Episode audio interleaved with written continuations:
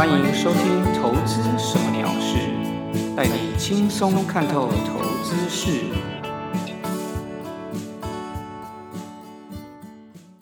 Hello，各位朋友，大家好，我是 Tony 哥，很开心又和各位在节目中见面。这一集呢是《投资什么鸟事》的第十集。今天呢，我要跟大家来分享很多朋友很关心的，就是美国大选落幕以后，未来的投资趋势是什么？另外就是我们要如何做投资的布局。OK，我们就开始今天的节目吧。这一次的美国总统大选呢，结果是由拜登当选。不过呢，并没有像市场专家预期的一样哦，就是股市会下挫的状况，反而是一波的上涨。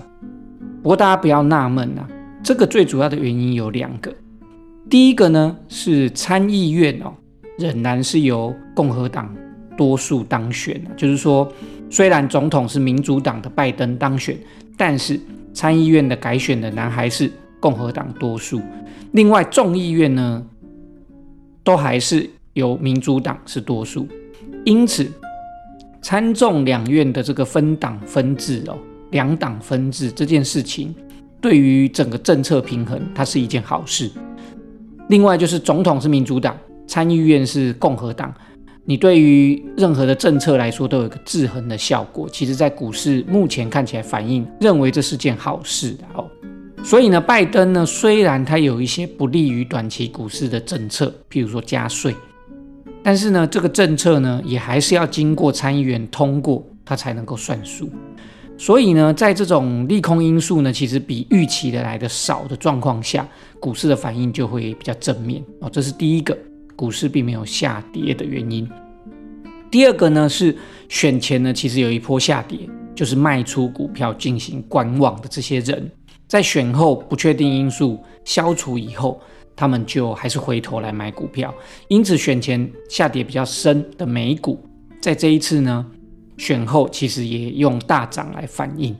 那事实上呢，在选前下跌一波以后，选后这个涨回来，其实呢也大概就是。涨到正常的水准而已啦。预期呢，其实只要选后没有特殊的事件，像大型的暴动发生，其实这个补涨回来是很合理的。不过大家现在要注意，其实真正的考验哦，股票的股市的考验，其实是从现在才开始。在拜登确定当选了以后呢，国际股市不止只有美股哦，整个国际股市都是以上涨作为庆祝行情。不过在这个庆祝行情之后，其实这几天呢，我们已经可以看到美国科技股哦，已经有出现比较重的卖压，那有拉回。除了科技股之外呢，虽然呢有一个很大的消息，就是疫苗已经完成了这个消息，它激励了道琼指数的大涨，不过也留下了将近八百点的上影线，所以看起来也是压力很沉重然后，所以美股在这一波拜登当选以后的庆祝行情。它后续延续的力道看起来，用这几天看起来好像没有那么强势。短期内呢，包括科技股，包括甚至道琼指数，都可能要陷入这个震荡修正。那么台股呢，在这一次的选举波动，其实本来就没有美股这么大，所以我想反应上面就没有像美股这么的剧烈。不过，台股在上一周，在这几天呢，有一个指标意义的事情发生哦，就是十一月九号，我们台股终于突破了近三个月的区间盘整，正式的涨过这个一万三千点的关卡，也就是说，正式的突破了万三，创了历史新高。这个还算蛮厉害的。为什么说？因为美股的科技类股在近期其实是看起来是拉回。但是台股竟然逆势的创新高，在美股科技股这种拉回，另外跟台股是创新高这种看起来是矛盾的状况，因为我们台股其实跟美国的科技股联动是很密切的嘛。那么在这种矛盾的状况下，未来我们如何进行投资规划，其实是非常重要的。那今天呢，我的主题呢，主要就会来分享一下对于后续的。投资的规划的一些看法。好，那么首先我对台股未来的第一个看法是，我想资金行情应该会持续的延续。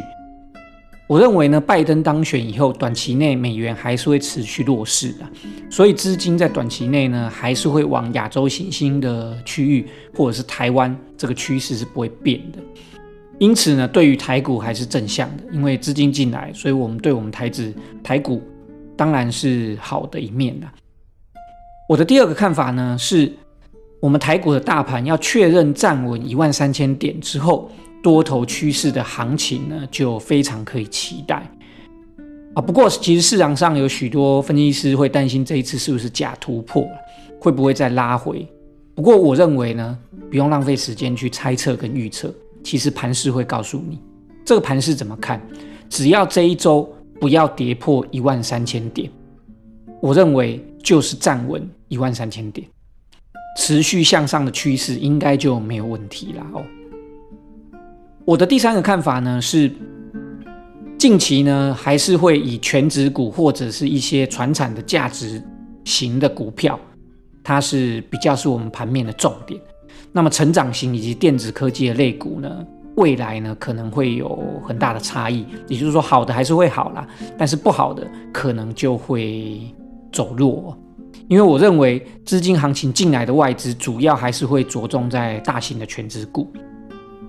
而且，我认为在近期内可能都会出现指数涨，但是一般投资朋友有的一些中小型的股票涨不动的情形。其实这个状况我们可以看贵买指数就知道。其实这一波大盘的加权指数虽然创高，不过贵买指数还是维持在区间盘整，并没有创高哦。所以我认为在这边大家要操作股票的难度其实会蛮高的。好，那么既然台股目前虽然创高，但是看起来未来操作难度会是比较高。那么我就整理一下我自己未来的短期的投资规划，跟大家分享，希望给大家做一些参考啦。那不过这个分享主要会着重在台股再来的一些类股的趋势的看法，个股上面呢，我今天就不太琢磨。好，那么第一点呢，我要跟大家分享的我的投资规划类股的看法，主要还是。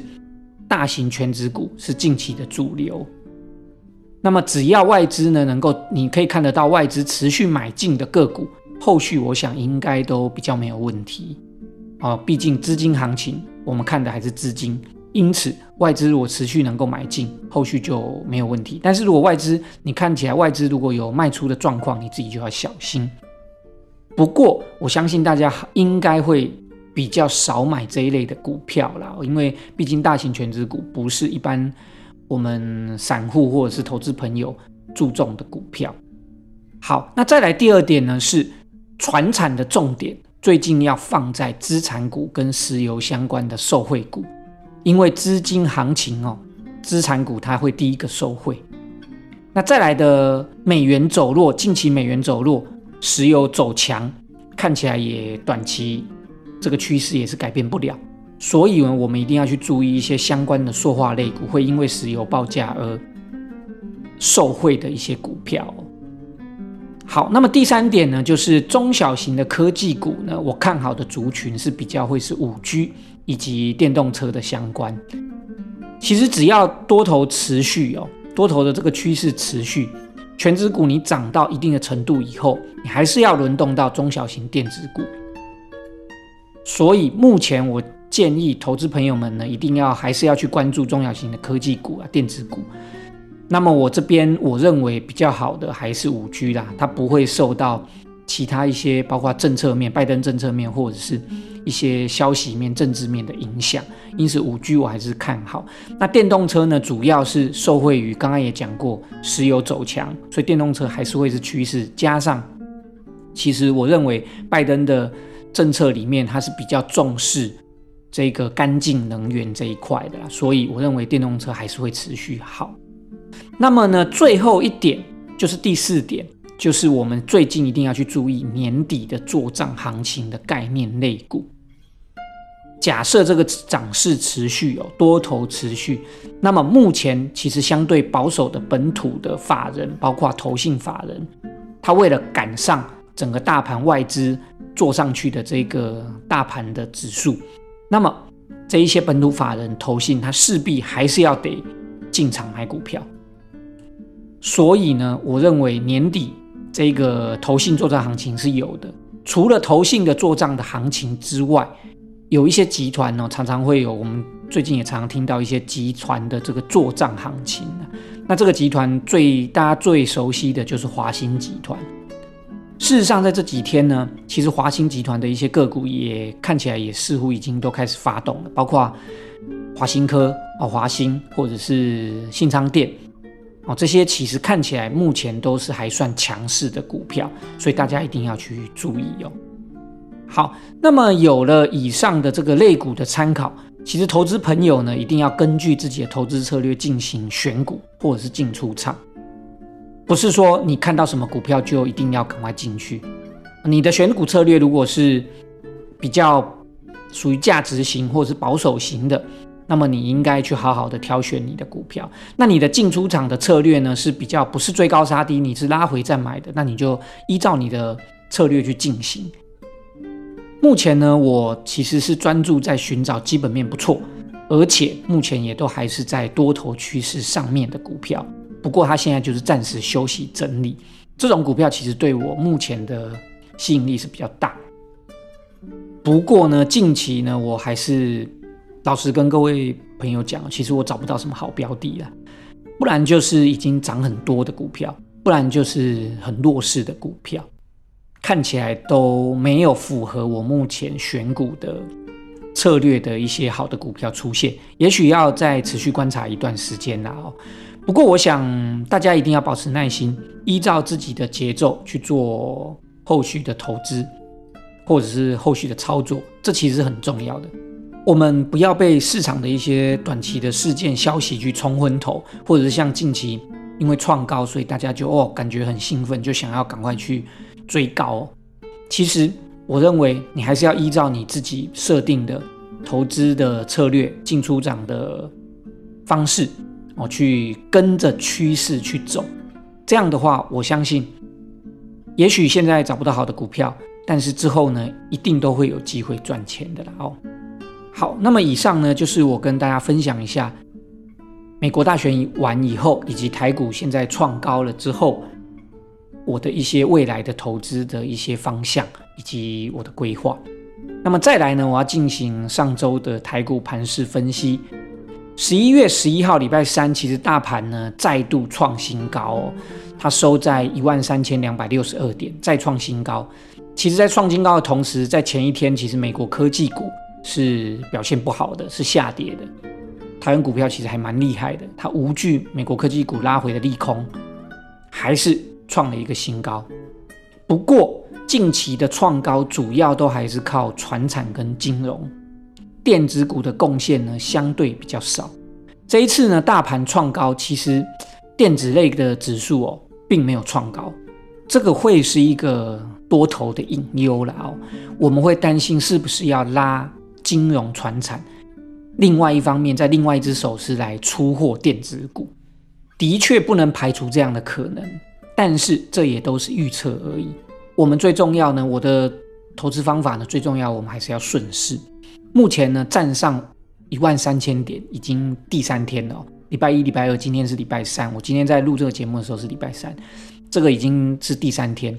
而且在这个第三天，也就是礼拜三，我们还持续的再创新高，用长红，而且这个量也还都还不错的方式创了一个新高。这件事情就是在告诉我们，大盘目前是处在一个新一波的多头趋势上了啦。所以大家也不用去。担心说是不是假突破啦？哦，是不是啊？未来会不会跟着科技股跌回来呢？不用，因为目前看起来这三天已经告诉我们，目前是处处在一个新的多头趋势上面，一万三千点已经从压力变成支撑。你应该要做的事情是依照自己的投资策略，做好进场做多的准备。不，不管你是要挑好好的挑股票，或者是说找寻进场的。点位去做好做多赚钱的准备，而不是担心这件事情是不是假的啦，会不会是假突破啦？甚至有些朋友还去逆势做空，这些都是很不对的哦。好，那么以上就是我认为最近的盘盘势的看法，其实它的结论就是看起来新一波的多头趋势已经产生了，大家应该要做好准备。在个股方面呢，我原本持有的两档股票都已经出清。第一档二四一七的元刚，我在十一月十号一开盘，它因为跌破我设定的出厂价五十九点一，这个五十九点一这个价格我在上周都有提过哦。那它在十一月十号一开盘就跌破我的出厂点五十九点一，好像我记得是开在五十八点八啦哦。那么我就直接就停损出清持股。这一档股票其实是个失败的状态，它亏损了大概是十二 percent 左右。好，但是目前已经出清。第二档股票呢，一七六二中化生，我的进场成本价大概是六十二点三呐。不过在上周其实它有一个行情，所以它曾经最高涨到将近七十五块。不过依照我的对这一支的出场策略，我认为它是并不是多头趋势那么明显，它是比较短期的盘整，只是逢低。另外，我做一个等于跟我的电子股去做一个相对的避险的一个部位，所以呢，其实它上周涨到七十五块附近的时候，依照我的出场的策略，它进入了我的压力区，加上上一周美国总统大选的一堆不确定性，所以我就在七十二块到七十五块之间呢，我就陆续的出场，所以这一支我也出清了，这一支我的获利的报酬率是十七 percent。